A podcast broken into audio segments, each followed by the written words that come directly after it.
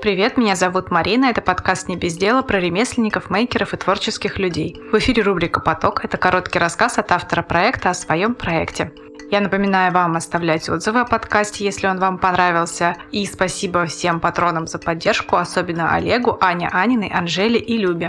Также я напоминаю, что у этого выпуска есть видеоверсия. Сейчас, пока по всему миру бушует эпидемия коронавируса, эти видео можно посмотреть абсолютно всем бесплатно на Патреоне. В описании есть ссылочка, пожалуйста, по ней проходите и смотрите. Сегодня вы слушаете Алису Флоризель. Алиса – ювелир и автор ювелирных украшений своего бренда Элис Флоризель. Алиса, привет! Привет, Марина! Расскажи, пожалуйста, что у тебя за украшения, чем они особенные и как ты решила начать ими заниматься? У меня украшения, которые я делаю сама. В основном это серебро и золото. А, это, ну, наверное, если кратко, это материализация моих идей и то, того, что меня вдохновляет. Спасибо. А как ты решила начать заниматься ювелиркой? Я знаю, что ты Точнее, ты мне уже рассказала в беседе до, что ты вовсе не получала ювелирного образования никакого. Как так получилось?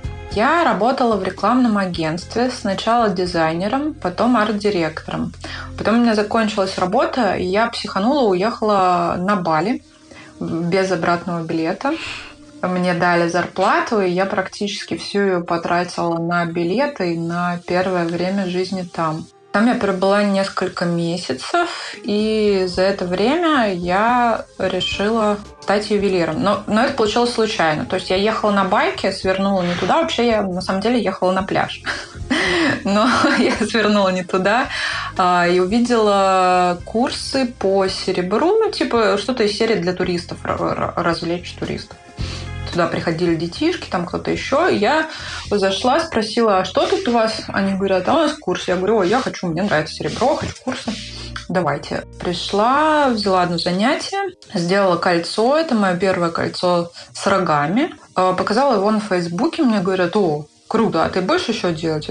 Я подумала, что мне понравилось, и я возьму еще несколько уроков и сделала первую коллекцию там, на Бали. И подумала, а что бы, в общем-то, не стать ювелиром и не сделать свой бренд. В общем-то, это было в 2014 году, и с тех пор э, мне ни разу не надоело, и как-то это все живет, развивает, и что-то у меня происходит все время. То есть ты, получается, прямо в мастерской для обучения взяла и во время обучения сделала свою первую коллекцию? Да. Э, это круто. А как ты дальше действовала? То есть ты продолжила делать все на Бали? Дальше я сделала там несколько украшений. Это были кольца, по-моему, в основном. Как раз одни из самых э, всеми любимых украшений появились там. Я их отфоткала, поняла, на каких порталах нужно зарегистрироваться для того, чтобы там кто-то увидел, помимо моих друзей. Зарегистрировалась. Все продажи, которые у меня были, это сначала там первые друзья, потом друзья друзей. Но меня это почему-то не остановила, и я решила, что вернусь в Питер. И где-то я... Ну, сначала я просто дома это делала, потом поняла, что мне не хватает все-таки знаний и теоретической базы, и практической. Мне мой друг, татуировщик, сказал, что у него есть приятель-ювелир, у которого они заказывали таблички для тату-конвенции. Я говорю, о, познакомь меня, пожалуйста, с ним. Он с ним меня связал, мы с ним пообщались, он там давал каких-то советов. Потом я еще начала искать людей, которые чему-то могли бы меня научить. Где-то я могла бы добрать знаний, которых мне не хватает. И, соответственно, начала вот свой э, путь творческий. Вернее, продолжила. Потом начала участвовать в маркетах, делать какие-то новые, новые дизайны. А потом, конечно, я погрузилась, вот, ну, вернее, как только я вернулась в Питер, я погрузилась в бюрократическую пучину всего, что связано с ювелиркой. И, конечно, офигела, потому что если бы я знала о том, как это все у нас, наверное, я бы... Потому что на Бали гораздо все проще. Э, там можно покупать металл, можно делать все, что ты хочешь, э, и нет таких жестких ограничений, как у нас. То есть там не нужно никакую лицензию, ничего, то есть это все вот просто ты берешь и делаешь? Ты знаешь, там с этим проще. Я уверена, что там нужна лицензия для крупных предприятий, но для домашних мастерских, честно говоря, я я не вдавалась вот в такие подробности, потому что именно там я не собиралась делать никаких торговых точек, но там, например, вполне нормально продавать без пробы, и это не считается каким-то тревожный значок, что на изделии нет пробы. Я, как мы привыкли, что проба везде должна быть, я с нашим менталитетом ходила э, по... Там есть деревня Челук на Бали, и там каждый дом — это ювелирная мастерская. На самом деле очень крутое место. Я как раз ходила там, смотрела, что там происходит, как вообще работают люди, что там это самое. Я у всех спрашивала, а, а проба? Они говорят, мы ставим вот такой штампик, типа, или мы ставим штампик мастерской. То есть, но при этом у них как магазинчики у каждого дома там есть. Но я не знаю, как это все контролируется там и почему там так. Но там гораздо проще, например, купить металл, что ты приходишь в ювелирный магазин, например, или в какие-то еще лавочки, и там продают э, металл, вот чистоту в гранулах, да, в России это невозможно купить простому человеку, если он не зарегистрирован в пробирной палате. У нас можно купить только в слитках в Сбере, либо это конторы, которые работают с предприятием и продают металл так. То есть у нас гораздо сложнее вот э, осуществляется покупка-продажа, контроль, например, всех проб и так далее. То есть так же, как в Америке, например, если у тебя есть лицензия, ты можешь ставить сам пробу.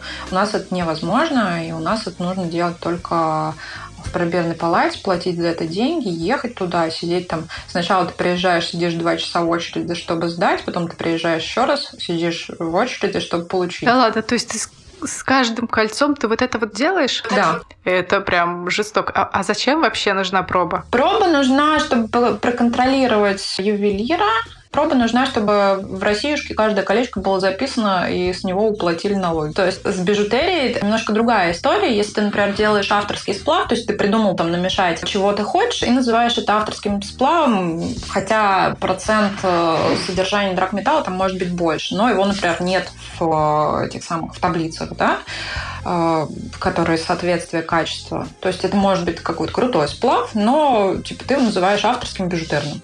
Соответственно, у него другие налоги, у него другие бухгалтерские истории, то есть там все немножко иначе происходит. Но как только появляется значок, что это там серебро или золото, все, сразу всем очень интересно. То есть ты не можешь серебро просто так отправлять, это специальные службы, ты не можешь ставить пробы. В России это незаконно. То есть во многих других странах это э, гораздо более э, простая процедура, если, ну, так же, как с правами. Если у тебя есть права, ты можешь водить машину до того, как ты там жестко что-то не нарушишь. Потому что если ты жестко что-то нарушишь, у тебя права отберут или там штрафанут.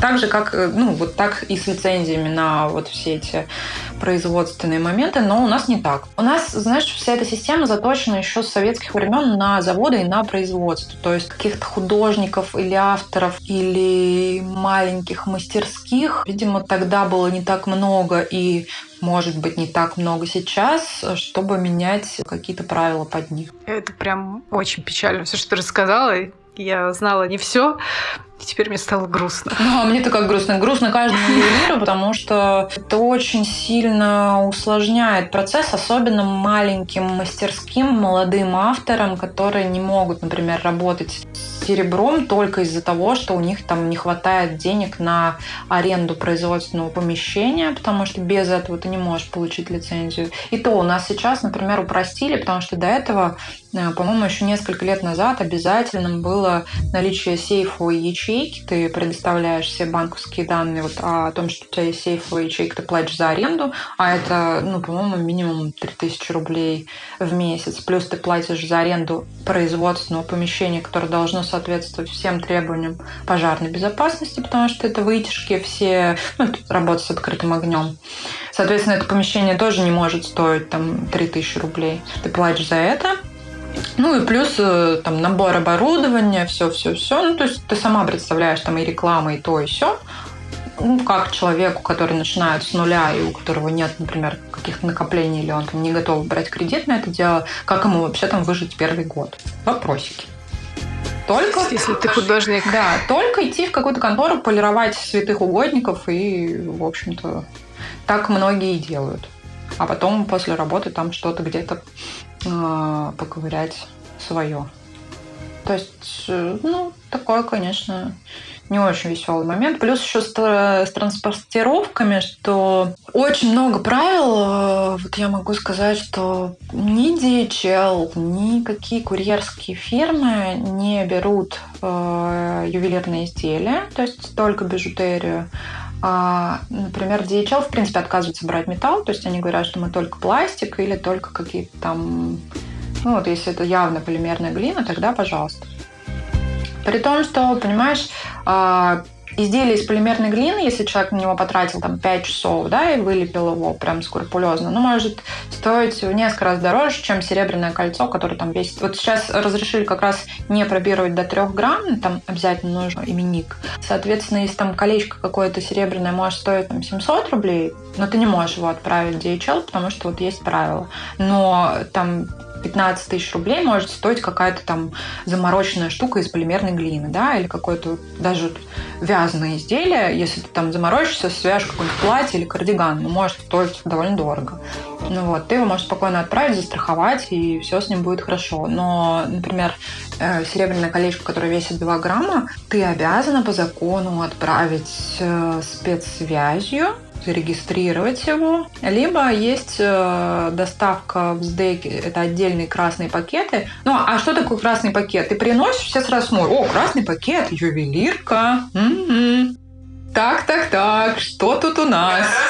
Готовьте ваши денежки. Да, каждый, кто передает, смотрит на этот красный пакет, такие, о, так там, ну, у них-то там все хорошо сейчас, а особенно если это, ну, какие-то маленькие города, да, то есть вот что там у них происходит в отделениях или при пересылке или что-то еще, то есть сразу, знаешь, повышенное внимание, ну, а там вопрос, знаешь, типа, я не знаю, 700 тысяч рублей, да? То есть, получается, ты колечко за 700 рублей отправляешь тоже, видимо, за 700 рублей, а то и за тысячу. А то и за две. Если это да международные, да, если это международные доставки ЕМС, я отправляла в Америку за 2000 рублей, если ты страхуешь его, и за две с половиной. Ну, то есть в зависимости от расстояния, в зависимости от веса. Соответственно, а вес, что там может быть колечко какое-то совсем небольшое, но коробочка, пакет, пупырчатая эта штука, и вот. А вообще обычно колечки, они как бы сколько весят? То есть, говоришь, сейчас упростили, до, трех грамм не нужна проба? Да. А они больше трех грамм или меньше? Можно делать больше, можно меньше, можно... Ну, то есть обычное тоненькое колечко, например. Тоненькое колечко может стоить, ой, стоить весить один грамм может два. А, ну то есть это реально, в принципе. Вполне себе реально. Можно делать и объемные вещи пустотелами, ну, то есть, знаешь, как... Да, да, поняла. Полами внутри. А скажи, пожалуйста, дизайны, получается, ты все продумываешь сама? Да, это основная моя большая любовь и, наверное, самая такая моя сила – это придумывать и воплощать все потом в материале. А ты, когда продумываешь, то есть э, чем ты, например, вдохновляешься, или можешь рассказать про какую-нибудь твою особенно нежно любимую коллекцию? Ой, очень крутой вопрос. На самом деле про то, как приходят идеи, это такой самый, наверное, волшебный момент, потому что они мне приходят практически все время. То есть я иногда даже перед сном э, засыпаю, уже все выключаю телефон, а потом, о, надо сделать вот такое кольцо, точно. И я не знаю, как это происходит. То есть это что-то такое, у меня появляется просто какой-то образ в голове. Например, у меня есть коллекция с йогой. Как раз пока была на Бали, лежала в гамаке и смотрела, ну, а, даже, по-моему, я не смотрела, я то ли пыталась поспать, то ли еще что-то. У меня возник образ рук, то ли хлопающие, то ли сложенные руки друг с другом в намасте. Да-да-да, я видела и очень удивилась, как как это делать? И я потом подумала, ага, что это, почему они хлопающие, почему они сложные. А потом думаю, о, намасте. И вот это в Азии э, самый часто встречающийся жест, потому что даже когда ты приходишь в магазин там за любыми покупками, они тебя вот так встречают и так прощаются с тобой. Ну и также это как жест выражения благодарности. И у меня с этим личная история, что я довольно долго занималась йогой, и, соответственно, каждое занятие который мы заканчивали после класса по йоге, э, мы пели мантру и, соответственно, вот так э, друг другу благодарили э, жестом намасте на занятии. Мой учитель так вот на ну, какой-то такой жест единения. Я думаю, я поехала на Бали одна, и я одна на другом конце света, чувствую вот что-то похожее, когда вот мне также со мной там здороваются или прощаются, я такая, о, круто, а почему бы не сделать кольцо? А потом а, мне кто-то сказал, что а там же столько мумбер, может, ты еще какие-нибудь сделаешь? Я такая, ой, правда, можно сделать еще какие-то. И мне интересно было отразить как раз эти образы форму и сделать что-то, знаешь, что-то свое, чего раньше не было, потому что до того, как я стала заниматься ювелиркой, я просила мне привозить там из Индии, показать что-то, что там есть, там, или привезти мне какое-нибудь колечко. И мне просто показывали фотки прилавков, но я понимаю, что ну вот все не то. То есть есть вот стандартный знак Ом, есть какие-то вот общепринятые вещи, ну, например, вот таких колец не было. Я такая, о, прикольно. Я еще периодически гуглю, смотрю, была ли эта идея еще у кого-то или нет. И вот когда ее не было, и ты делаешь что-то первое, это прям самое крутое, наверное, ощущение. То есть, наверное, это про меня, потому что вот я не могу сразу взять и там всем, знаешь, хе-хе, и вот я это, это и это. Наверное, как и многие люди раскрываются постепенно, так же вот и украшения, что ты сначала смотришь, о, вроде прикольно. А потом начинаешь там читать, разглядывать, что там еще и вот это, и то. И также вот с горами, например, у меня есть кольцо, что смотришь, типа, ну, горы, окей, но оно, например, из двух половинок их можно разъединить, поменять рельеф и опять соединить. А, да ладно. Да, там сюрпризик такой. И у меня есть кольцо с рекой. А, там прикол в том, что сама река, она как бы метафизическая, что это типа два берега реки, а саму реку она формируется как на пальце. И ты также крутишь вот эти берега, и меняется рельеф. И это кольцо из двух половинок. Ну, то есть, получается, если ты надеваешь эти два кольца на расстоянии друг от друга... А они на расстоянии будут, потому что там... Да, потому что там, ну, там рельеф сделан таким образом, что они не смыкаются вплотную. И там разные, вот как mm-hmm. устья реки, и там вот такие разные. Видишь, оно вот современное искусство. Надо объяснять и надо рассказывать. Как, знаешь, типа, почему прилепили банан скотчем? Чего у вас там вообще происходит? А у меня еще такой вопрос. У тебя были кольца, которые не прошли контроль качества, ну, грубо говоря, которые развалились, там неудачные конструкции, ну или не кольца, mm-hmm. в принципе, изделия. Mm-hmm. Ты знаешь, я все тестирую. Вот некоторые вещи я делаю мастер-модель и смотрю, как вообще удобно это, тяжело, не тяжело, как держится камень. Поскольку я даю гарантию на закрепку, я проверяю несколькими способами, как держится камень. Соответственно, если в процессе тестов что-то разваливается, я это переделаю. Я не отдаю изделия, которые я не попробовала сама надеть, которые не попробовала раскрепить камень. Ну, то есть я... Вот первое, что я делаю, например, там, при закрепке, я кольцо слегка, как это сказать, то есть у меня есть деревяшка, на которую я его кидаю. И смотрю, держится, не держится. Если пару раз покидала, все держится, потом щеткой его, ну, вот когда моешь, например, очень легко посмотреть, типа, держится, не держится. Ну, и изнутри иголочкой тыкаю, смотрю, вылезает он оттуда или нет, шевелится он там или не шевелится.